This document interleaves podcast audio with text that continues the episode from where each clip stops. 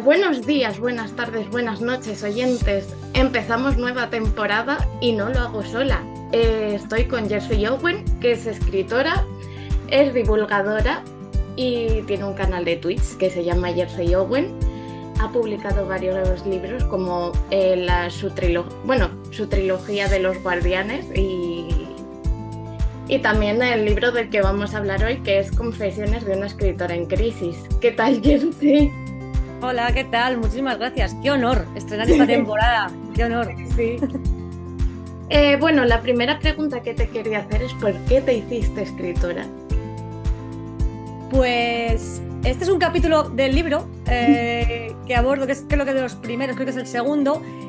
Yo me hice escritora porque nací con ese algo que muchas personas tenemos eh, y que nadie sabe explicar qué es, pero que despierta nuestra necesidad de querer contar cosas y de que otros las lean, porque yo considero que las, escritoras se, eh, nacen y se hacen, o sea, al mismo tiempo. No es, no es que o naces o te haces, no. Yo creo que se nace con ese algo que es lo que hace después que tú quieras seguir formándote y mejorándote. Entonces, yo creo que me hice escritora porque tenía esa algo, esa pretensión de, de querer contar historias. Siempre he sido una persona muy creativa, muy inquieta, no lo digo yo, lo dice mi entorno eh, y escribir es una forma de volcar eh, esa creatividad y esas inquietudes, ese nerviosismo de es como que momento de calma, toca escribir, eh, nos relajamos un poquito. Entonces yo creo que escribo, me hice escritora también por, por esa paz mental que me genera sentarme tranquilamente yo sola a escribir.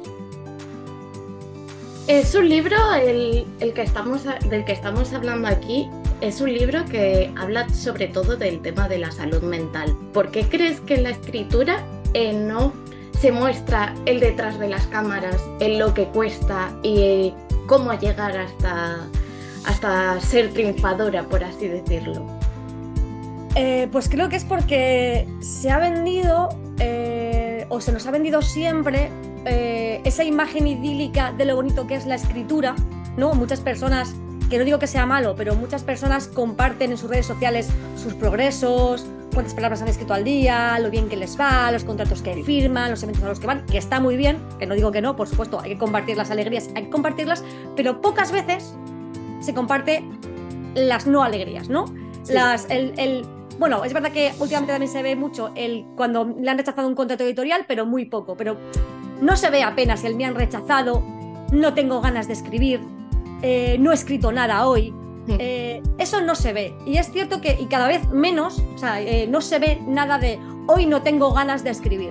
Creo que es porque existe como una especie de miedo del que nadie quiere hablar, que es que alguien te venga a increpar o a decirte, es que si no quieres escribir es que no te importa la escritura, o es que no eres buena escritora, o es que tú no eres escritora de verdad porque las escritoras escriben todos los días. Entonces, creo que ese miedo a que la gente nos increpe o nos diga algo que no queremos escuchar, aunque no sea verdad, es lo que hace que no se compartan estas partes malas. Es como que hay que mostrar que todo el mundo nos va bien, que todo es perfecto en la escritura, y no lo es en absoluto. Sí.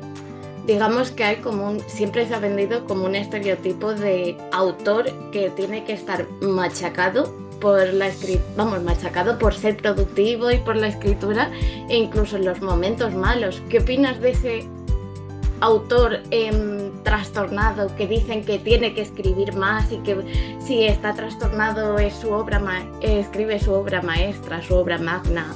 ¿Crees que sí, crees que existe o que es un invento que han hecho? Pues a ver, yo creo, o sea, lo que es en la vida real, eh, no es lo que se refleja. En, sobre todo hablo de redes sociales porque es donde se mueve la comunidad literaria, ¿no? Eh, no se refleja ese, estereotipo de autor atormentado. ¿Vale? No, de hecho, todo lo contrario, justo lo que acabo de decir en la pregunta anterior, es que lo que más se ve es lo bien que nos va en la literatura, no lo atormentados que podemos llegar a estar. Eh, pero sí que es verdad que en la cultura, en la cultura eh, en cine o incluso en la propia literatura, eh, sí que se vende esa imagen estereotipada del autor atormentado, que es cuando eh, estamos en nuestra fase más creativa y creamos más. Yo estoy en contra. Estoy en contra, mm, o sea, creo que no es real, por lo menos bajo mi punto de vista y bajo mi experiencia.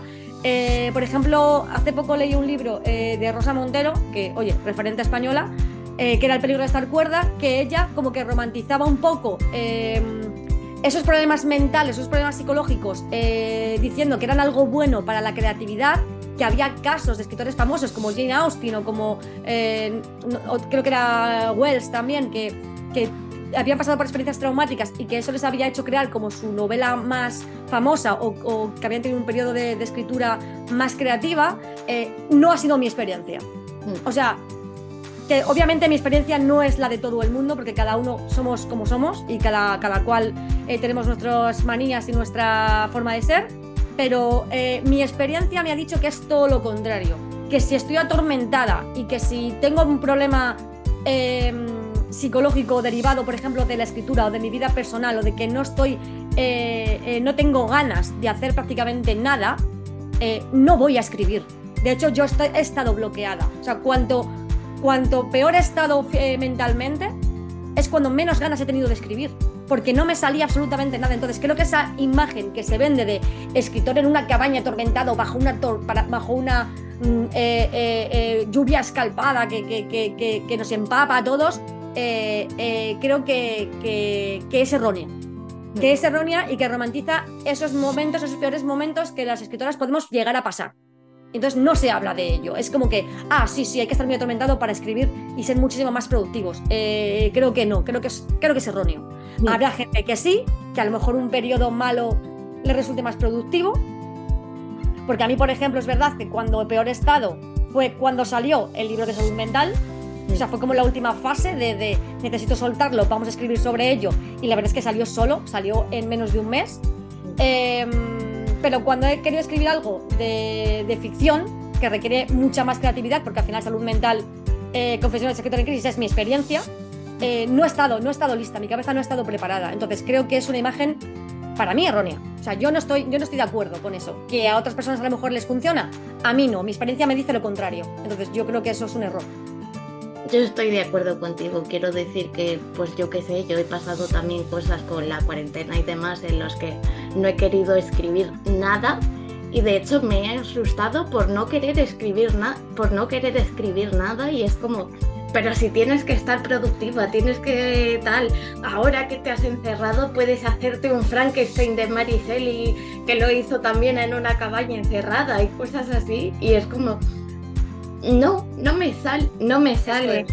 De hecho, en pandemia, de hecho, una cosa, en pandemia, por ejemplo, que yo fue, una de las, eh, fue uno de los puntos de inflexión que dije, ostras, nos encierran. Y dentro de la parte negativa de que nos encerraran y que no pudiéramos salir, ¿no? Eh, de que hubiera la cuarentena, eh, yo el punto positivo que le vi fue, ¡buah! Voy a tener mogollón de tiempo para escribir. No puedo salir al cine, no puedo salir a un parque, no puedo salir a no sé dónde, solo puedo salir a bajar al perro y hacer la compra. Joder, voy a tener un montón de tiempo de escribir. No, no escribí absolutamente nada nada de literatura. Luego ya me metí en un máster, es otra historia. Pero lo que es de a nivel creativo de escribir de, mis historias, mis proyectos literarios, no avancé absolutamente nada. Y, no, y, no solo a mí, conozco varios casos que también les ha pasado. Entonces, no siempre estamos preparados para ello. Y creo que mentalmente hay que ser muy fuertes. Y creo que la pandemia, por ejemplo, eh, nos afectó a todos de forma distinta y que hubo gente que sí que lo aprovechó y escribió mogollón. Yo ni escribí y apenas leí. Leí bastante poco también. Yo leer sí leí, pero escribir admito que fue como una, una situación que mi psicóloga me decía que era como un matrimonio que tú tienes con la literatura, en plan, pues tiene que haber altibajos también, entonces es como, pues es la primera crisis que tienes, no te pasa nada, no te pasa nada, volverás a escribir y cosas así. Y claro, en relación a esto, vivimos en un mundo en el que la literatura saca novedades a porrillo y tú misma las relatas en las notilis de tu canal de Twitch. Eh, ¿Crees que en algún momento el mercado editorial estallará? ¿Y cómo piensas que se refleja esto con respecto a la salud mental? Pues creo que en algún momento sí que va a estallar o sea, va a estallar, porque vivimos en un mundo acelerado en el que eh, todo hay que hacerlo deprisa. Es como que hay demasiadas cosas que hacer y tenemos poco tiempo. Y a veces no nos ponemos a reflexionar en lo que de verdad queremos. Y en el caso del mercado editorial, eh, en los últimos años, especialmente 3, 4 años, ha experimentado un montón de cambios en muchos aspectos, no solo en el aumento de costes del papel, de la energía y demás, eh, que hace que el sector tenga que reducir costes sin perder calidad. El problema es que eso no está pasando. Lo que está sucediendo en la mayoría de los casos, no generalizo, no es en todas las editoriales, pero en muchos casos, y especialmente también de las grandes, que es quizá donde más delito un poco haya, porque tienen más recursos económicos, eh, se está perdiendo calidad en las publicaciones editoriales. Y el público lector somos cada vez más exigentes, miramos más con lupa las cosas y encima las criticamos públicamente en redes sociales. ¿Esto qué pasa? Que esto es culpa de un sector que no se da cuenta de que ha de cambiar hacia un modelo de producción diferente en un mercado eh, más sostenible. Más sostenible desde el punto de vista ambiental, ahí está mi toque ambientólogo, eh, no solo en los procesos de producción, sino también en la cantidad. Hay mogollón de novedades al mes. Y a pesar de que hay muchísimas lectoras, porque la gente cada vez lee más, y así lo dicen los estudios, eh, es imposible leerlo todo, es imposible abarcarlo todo. además también o sea, está muy bien que haya variedad de libros, que haya donde elegir, que haya muchos géneros, muchas historias diferentes. Pero es que últimamente yo he notado, eh, bajo mi punto de vista, que esa variedad es cada vez más escasa. Es decir, que como que las temáticas son casi siempre las mismas. Casi siempre las historias hablan de lo mismo, solo con diferente ambientación, diferentes personajes, eh, pero que no ofrecen nada nuevo, nada diferente a lo que ya te han contado. Es verdad que está todo, está casi todo inventado ya, ¿vale? No vamos a inventar aquí ahora la historia del siglo, pero tengo la sensación de que todas las novelas de, no sé, de fantasía siempre hay un enemies to lovers o siempre es, eh, ahora es la, eh, antes era como la de Michelle en apuros y ahora es la chica fuerte que es la que lleva el, peso de la historia. ahora mm, siempre hay un reino que, está en peligro y que ella tiene la clave. no sé, es como que siempre hay un amor entre medias. siempre son, noto como que siempre son las mismas historias. Siempre como que se repite un patrón en todo, aunque cambies nombres y cambies... Eso es. Entonces creo que ahí el sector editorial tiene que cambiar, tiene que intentar buscar... No es fácil, entiendo que por ejemplo las editoriales más modestas, que no forman parte de grandes grupos editoriales, lo tienen más complicado, pero creo que se debe cambiar eso y no se debe ir a la venta fácil. Yo entiendo que quieren hacer dinero, que el, que el libro es un producto y estamos en un mercado donde eh, hay que ganar dinero y todos queremos comer cada día pero, pero creo, que, creo que está como un poco devaluándose eh, la literatura en ese sentido. Y con respecto a esto, ¿y ¿piensas que el sector literario es muy competitivo? Y si es así, ¿por qué? Creo que es competitivo precisamente por eso, porque em, hay muchos libros eh, para a pesar de que hay muchas personas que leen, pero no tanto. O sea, hay demasiadas novedades. O sea, hay editoriales que sacan hasta, sobre todo los grandes grupos, es verdad que tienen muchos sellos, pero es que a lo mejor te encuentras, no sé, 40 novedades al mes. O de repente tienes 18 eh, libros de fantasía en un mismo mes. Es como, ostras, a mí que me gusta la fantasía o la ciencia ficción, jolín, o sea, de 18 libros, ¿cuál cojo? Incluso a lo mejor hay alguno que no llega que no me llega, ¿sabes? Que, por lo que sea no lo conozco porque, porque eh, casi siempre en las, las, eh, superficies de ventas eh, el mercado está copado por los mismos nombres y las mismas editoriales. Y creo que, es competitivo además también a nivel de, escritura, o sea, no solo a nivel de ventas desde el punto de vista editorial, también desde el punto de vista de la escritura. Al final, em, a ver, escribir no lo hace cualquiera, es un proceso difícil, eh, pero parece que como hay un mogollón de escritores ahora mismo y escritoras en el mundo. Entonces, con el tema de la autopublicación, que también es un tema eh, que el sector debe tener en cuenta y no lo tiene, eh, cada vez hay más. Y es muy difícil hacerse un hueco. Y cuando intentas hacerte un hueco, da como la sensación de que o formas parte de un grupo selecto de mm, no sé, de la comunidad que, pues no sé, que tengas más de 2.000 seguidores o 5.000 seguidores, que te inviten a eventos, que eh, publiques con una editorial, eh, se generan una especie de amiguismos y grupos que, como no formes parte de ello, eh, no puedes entrar. Entonces, hay cierta competitividad que lo puedo llegar a entender, insisto. O sea, si yo escribo una saga de fantasía urbana, pues todo lo que sea fantasía urbana va a ser mi competencia, pero no por ello tengo que dejar de recomendarla otras o, o hacer que no existen. Hay mucha gente que directamente esconde la competencia, aunque sea buena. ¿Por qué? Porque quiere, quiere vender lo suyo. Entonces, hay como una especie de competitividad, no es insana del todo, pero sí que podría mejorar, porque hay como grupos piñas que están súper cerrados y ya no salen de ahí y no se molestan en conocer a nadie más. Entonces, a mí me da como un poco de pena, ¿no? O sea, yo afortunadamente ahora tengo una comunidad muy guay, muy chula, que, conocí a través de Twitch, eh, pero siento que está un poco pasando lo que pasaba hace 15 años, cuando yo me alejé de la comunidad literaria, que o formas parte de ese grupo selecto, incluso haciendo la pelota a gente que ni siquiera te cae bien, que yo lo he visto, o sea, lo he visto a día de hoy, gente que le hace la pelota a gente que no le cae bien, pero solo se acerca a ella porque quiere publicar y tiene contactos, y eso lo he visto y me da mucha pena. Entonces, como yo no soy así, yo no puedo hacer eso. A mí, si, si una persona no me cae bien o no me gusta lo que hace, no voy a ir a hacerle la pelota. Claro. Porque no me sale. Luego, a lo mejor puedo equivocarme, puedo tener una, primera impresión y diga, ostras, pues esta persona a mí no me cae bien, o no, o tal. Y luego a lo mejor la conozco en persona, hablo con ella y es como, ostras, qué equivocada estaba. Qué baja es, ¿no? ¿Sabes? O sea, que puede pasar. Pero no sé, yo veo como que hay ciertas cosas que no todavía no terminan de, no sé, de asentarse en ese sentido.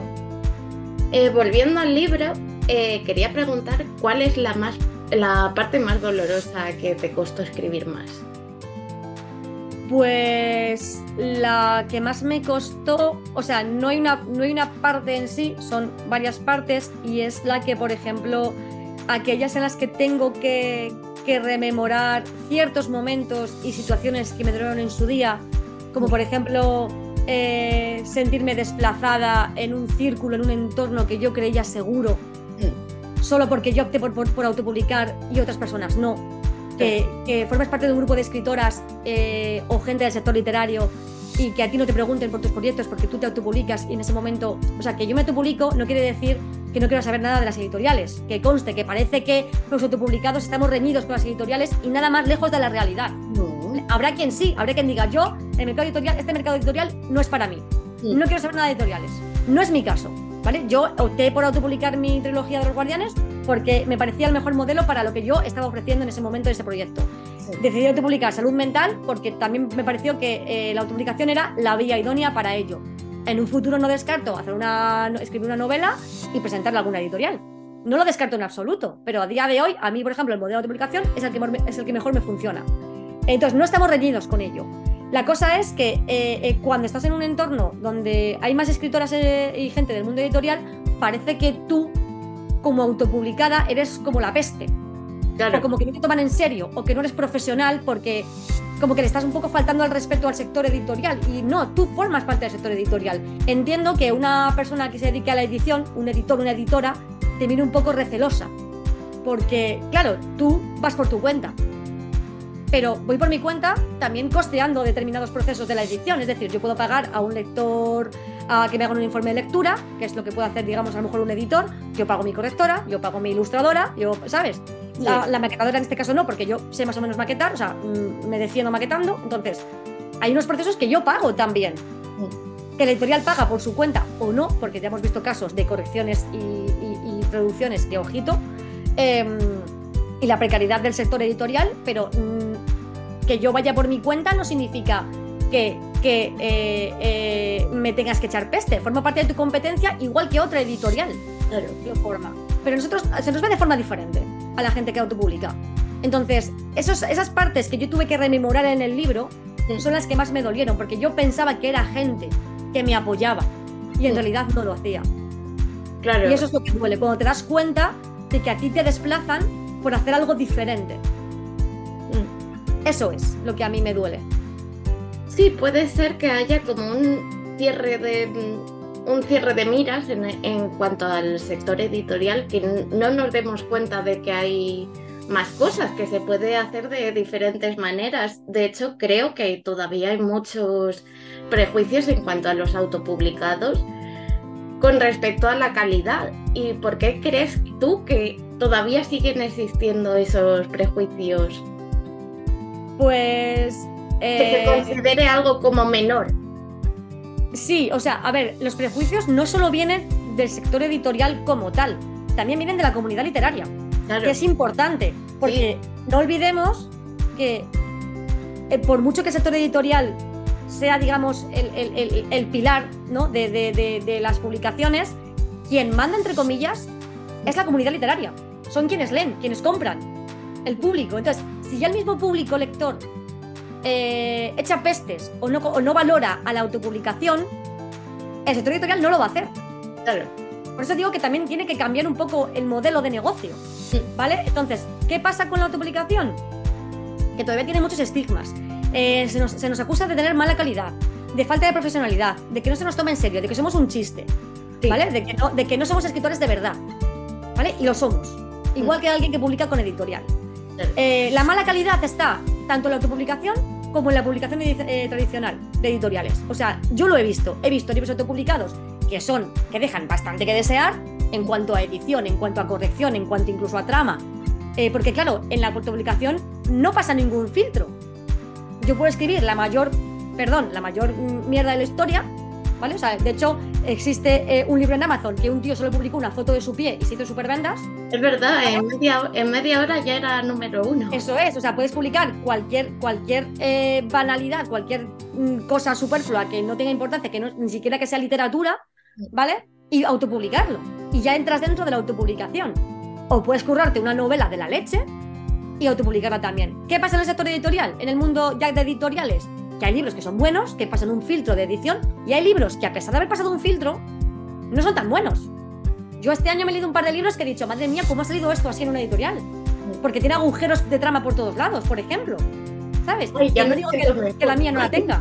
Claro, o sea, que, la, que, no digo que la mía no las pueda tener, por supuesto claro. que las pueda tener. Pero hay que tener en cuenta que los autopublicados no tenemos tanto presupuesto. O sea, si yo tengo que dividir mi presupuesto en un informe de lectura para ver si tiene agujeros de trama, una corrección, una maquetación y una ilustradora de, la portada, pues a lo mejor donde, voy, donde, más voy a invertir es en la corrección de la, de, de, porque, porque que haya un pequeño agujero de trama, bueno, pues me importa, pero me importa más que esté bien escrito y que no tenga faltas de ortografía o que no tenga faltas, ¿sabes? Me importa mucho más esa presentación, me importa que tenga una portada bonita, por ejemplo, que sea llamativa o que, o que diga algo del libro, ¿no? que signifique algo del libro, que sea algo más representativo. Entonces, los autopublicados, al tener menos presupuesto, tenemos que un poco jugar a dónde invertir nuestro dinero. En el caso de la editorial, aunque también juegan con presupuesto, se supone que tienen una base sólida, ¿no? que es una empresa que ya cuenta con ese tipo de cosas a lo largo de, la, de su planificación anual. Entonces, que haya libros de editorial que digas, ostras, vale, a todos se nos puede colar un fallo.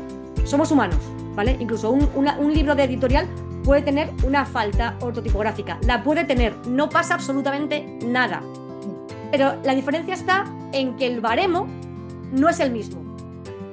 Si una editorial tiene una falta ortográfica o ha publicado un libro con dos agujeros de trama, bueno, no pasa nada, porque la autora es maja y es mi colega. Si lo hace un publicado, ya se nos corta la cabeza. Entonces, esa, ese doble rasero es lo que hace que la autopublicación todavía no esté valorada bien. Hemos hablado de tweets. ¿Cómo surge la idea de crear el canal de Jersey Owen? Pues eh, surge eh, de estar, bueno, estaba como ya estaba todavía en mi peor casi momento de, de, de, en la fase como no la fase final, la fase digamos prefinal de esa crisis que yo tenía, eh, porque estaba, pues eso, estaba, yo ya renegaba de la comunidad literaria, sentía que no encajaba, que lo que hacía o lo que yo podía ofrecer no significaba nada, ¿no? que como que no tenía nada que ofrecer. Y mi pareja, que es ahora mi marido, eh, viendo un canal de Twitch de juegos de mesa, porque somos muy jugones, me dijo que por qué no intentaba yo trasladar Obviamente no es el mismo sector, los, los juegos de mesa y los libros tienen bastantes diferencias en cuanto a contenidos, ¿vale? Pero me dijo, ¿por qué no intentas hacer un canal literario que ofrezca algo diferente? ¿No? O sea, que, que no sea simplemente hablar de libros y ya está, hablar de, de lo que opinas de los libros.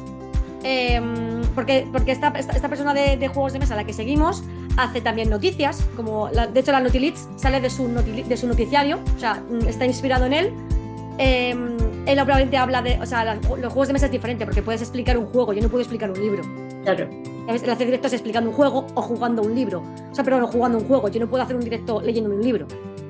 Vale, eso son cosas diferentes. Pero entonces yo intenté, entonces, eh, sabiendo que ya existían canales de tweets literarios, pues yo le dije a mi chico, es que ya existen canales diferentes. O sea, ya existen canales de literario. Entonces, ¿qué, qué, qué cosa puedo ofrecer yo que sea diferente? Entonces es verdad que he intentado implementar una serie de contenidos en mi canal que ofrezcan algo que no tengan otros canales. al final siempre hay cosas que se solapan. Obviamente todos metemos entrevistas, todos metemos directos productivos, pero yo tengo como dos secciones eh, eh, diferentes que son las Notilits de los lunes donde eh, hablo de la actualidad literaria y además no me callo, soy un salseo, lo cuento y digo mi opinión. Sí, se abren muchos melones, yo os aconsejo seguirla. O sea, en, lugar de, en lugar de, o sea, que, en algún momento, yo creo que por esa sección me van a caer palos en algún momento. Hasta ahora no me ha caído, no me ha caído ningún palo, ¿vale? Pero sea lo que me arriesgo. Entonces, en lugar de soltar mi opinión en Twitter que se me, y que se me malinterprete, porque cuántas malinterpretaciones ha pasado en Twitter y de una malinterpretación se ha generado una discusión enorme, pues prefiero opinar en mi canal que me puedo explicar. Y a tener un feedback con, la, gente del chat. Y luego tengo la sección de libro versus guion, que es diferente, que lo que tengo que es traer a un guionista, como es Álvaro, de Fotograma 291, y analizamos un libro versus guion. Porque normalmente hay mucha, en YouTube, por ejemplo, había visto muchos análisis de película, pero siempre es como diferencias. Esto es diferente y ya está. Pero no se, no se para analizar por qué se ha hecho esa diferencia en un guion. ¿Por qué? las razones. Entonces, ¿qué mejor que traer un guionista para poder hacer eso, para poder analizar? Entonces, tengo como varias secciones diferentes, pues tengo entrevistas, tengo temas que normalmente no se hablan, hago listas de libros, o sea, creo que son. También tengo mi directo de novedades, de novedades literarias, que hago una. Obviamente hay 50 novedades al mes, no voy a traer las 50, a lo mejor selecciono pues 15, 20, 10, las que a mí más me llaman la atención y creo que más le pueden llamar la atención a la audiencia. Eh, en ese sentido. Entonces, creo que son secciones diferentes que otras personas no tienen y que puedo ofrecer algo que no hay. Entonces surgió de ahí. Y es verdad que aunque ya tenía muchísimas cosas que hacer y Twitch es un melón enorme de, trabajo eh, y que sabía y era consciente de que me iba a quitar todavía más tiempo de escritura que no tenía, eh, a mí me hace sentir muy bien y gracias a Twitch yo he conocido una comunidad literaria en la que pensaba que ya no encajaba y resulta que sí, que sí que encajo y que sí que encaja lo que hago. Entonces, me ha, me ha reportado mucha satisfacción y mucho bienestar a la hora de escribir. Estamos hablando mucho del proceso creativo. Yo quería saber cómo es tu proceso. ¿Escribes en pijama con legañas y despeinada o te pintas la raya del ojo, te pones tacones a lo Barbie y ese tipo de cosas? Pues, a ver, eh, yo escribo según, según, según esté por casa. O sea, no, no, no me maquillo, no me visto, o sea, eso es para cuando salga de casa. Normalmente es según esté en casa. Puedo estar en pijama, puedo estar en ropa de estar por casa sin sujetador, puedo estar con un sujetador si he llegado de casa y me he puesto, en algún momento me cambio, puedo estar recién sacada de la ducha. Eh, normalmente es por ropa estar por casa y en pijama. O sea, esos son mis, mis métodos. A veces, cuando hace frío en invierno, pues tengo un chándal, un jersey un poco más ah, así ah, con la mantita y tal, pero normalmente es según me dé, ¿no? O sea, según esté. El problema de mi, proceso creativo es que antes de la crisis de escritora que yo cuento en el libro de salud mental, eh, eh, antes yo tenía un proceso creativo muy fijo, lo tenía muy interiorizado. Y es que yo eh, marcaba, por ejemplo, las ideas principales, los personajes, la ambientación, un poco el contexto de la historia que quería contar o de qué quería contar en ese capítulo que me tocaba escribir un poco, aunque luego me dejaba llevar por la historia, y siempre lo escribía todo a mano. Nunca ordenador, siempre a mano en sucio. Eso que hacía que luego a la hora de pasar al ordenador hacía como una primera corrección del texto. ¿No? Luego, una vez que estaba en el ordenador, lo imprimía, porque siempre se me da mejor corregir en, escrito, en lugar de ordenador se me, da mejor corregir si está impreso, y luego ya volvía a corregirlo al ordenador. ¿Qué pasa? Que es un proceso muy largo. Y además también escribía siempre en las mismas franjas horarias. Normalmente, eh, cuando estaba en la universidad, pues escribía en el tren, eh, a las idas y venidas, en horas muertas de la universidad, si ya me había estudiado lo que tenía que estudiar, había hecho lo que tenía que hacer de trabajo, eh, me dedicaba a escribir. O llegaba casi y escribía por la noche mientras mi hermano jugaba a la consola, porque compartíamos habitación.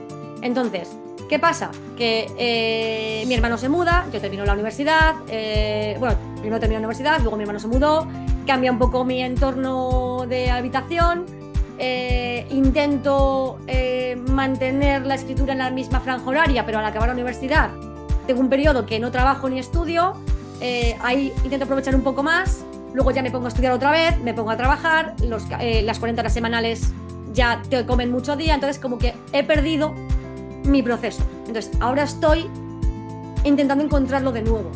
Pensaba que lo había encontrado, pero otra vez la vida te atropella un poco, Eso de que tener, o sea, al final yo no puedo dedicarme a escribir todo el día. Ojalá, pero no puedo. O sea, escribo, pero no de literatura, ¿no? Escribo en mi trabajo, em, que, está, que es un medio está en un medio de comunicación. Entonces, al final, eh, eh, esa parte de mi vida ha cambiado. Eh, tengo un montón de cosas entre manos también. no tengo el mismo tiempo que, que tenía antes, eso está claro. pero es lo que me pasa ahora es que ahora el tiempo libre que tengo no estoy siendo capaz de organizarlo. Claro. O sea, lo organizo, pero al final yo tengo una web que saco tres contenidos a la semana y eso lleva mucho tiempo. La gente se piensa que no, pero lleva muchísimo tiempo. Eh, hacer los tres contenidos a la semana son dos contenidos martes y jueves y luego el de los domingos, que es la. Preparar los directos de Twitch, que también lleva su tiempo. Programar redes sociales, la newsletter. Y eso que en redes sociales no estoy en todas, procuro estar en las menos posibles. Tengo Twitter, Facebook, que prácticamente se programa con Twitter al mismo tiempo. Eh, y luego tengo Instagram. Entonces, ¿qué pasa? Que son mogollón de cosas, más luego tu vida personal. Claro. Entonces el tiempo se reduce y me está un poco costando eh, encontrar otra vez ese horario fijo. Pensaba que iba a ser por las mañanas, pero luego, claro, estoy muy cansada, no me levanto, eh, intento que sea por la noche, pero igual estoy cansada por la noche, entonces me está costando bastante. Normalmente es por la mañana y por la tarde un poquito cuando no tengo Twitch. Pero claro, hay que tener en cuenta que yo trabajo 8 horas delante de un ordenador. Y si luego tengo que estar delante del ordenador, mi mente está como que quiere explotar. Entonces, ¿qué hago? Cambio de ordenador. Si yo trabajo en un ordenador de mesa con dos pantallas, lo que hago es sacar mi portátil, aunque esté en el mismo escritorio, pero cambio de aparato o cambio de habitación. Y a veces funciona, a veces no. Entonces, estoy todavía como luchando contra mí misma de, venga, hay que ponerse, venga, hay que ponerse, eh, tienes ganas de hacerlo, porque no es como cuando estaba en la crisis, que no tenía ganas directamente, mm. sino que ahora tengo ganas de hacerlo y lucho por ello. El problema es que cuesta. Entonces, estoy todavía otra vez intentando encontrar mi proceso creativo de nuevo. Y es un poco mierda, honestamente. Nos queda poquito tiempo porque Twitch, eh, perdón, Zoom nos va a echar en breve. Así que quiero que describas tu ensayo en tres palabras. Pues lo describiría en un ensayo personal. Creo que es un ensayo valiente. Eh, yo consideraba que era un acto de valentía hacerlo y mucha gente que lo ha leído me lo ha dicho. Lo es, lo es. y creo que es un libro necesario necesario por, lo que hemos comentado antes, no porque lo haya escrito yo, sino porque faltaba un libro que hable sobre las verdades del proceso de escritura, de la parte mala, de que no es tan idílico, no es tan bonito. Obviamente lo que yo pasé no tiene por qué pasarle a todo el mundo, pero creo que hay muchas de las partes en las que se van a sentir identificadas sobre todo si autopublicas, porque es verdad que yo soy autopublicada, pero es verdad que aunque no autopublicas, aunque estás en ese proceso de escritura, de, quiero intentar escribir o, publicar con editorial, creo que hay, en ese proceso de antes de que tú firmes el contrato, eh, hay partes en las que sí la gente se va a poder sentir identificada con, con esas cosas, con esas vivencias. Bueno, pues muchísimas gracias por escoger la caverna y bueno, por favor leeros el libro y comprarlo. de confesiones de una escritora en crisis porque merece muchísimo la pena. Y nos vemos en el siguiente episodio de La Caverna de Luz. Adiós. Adiós, muchas gracias.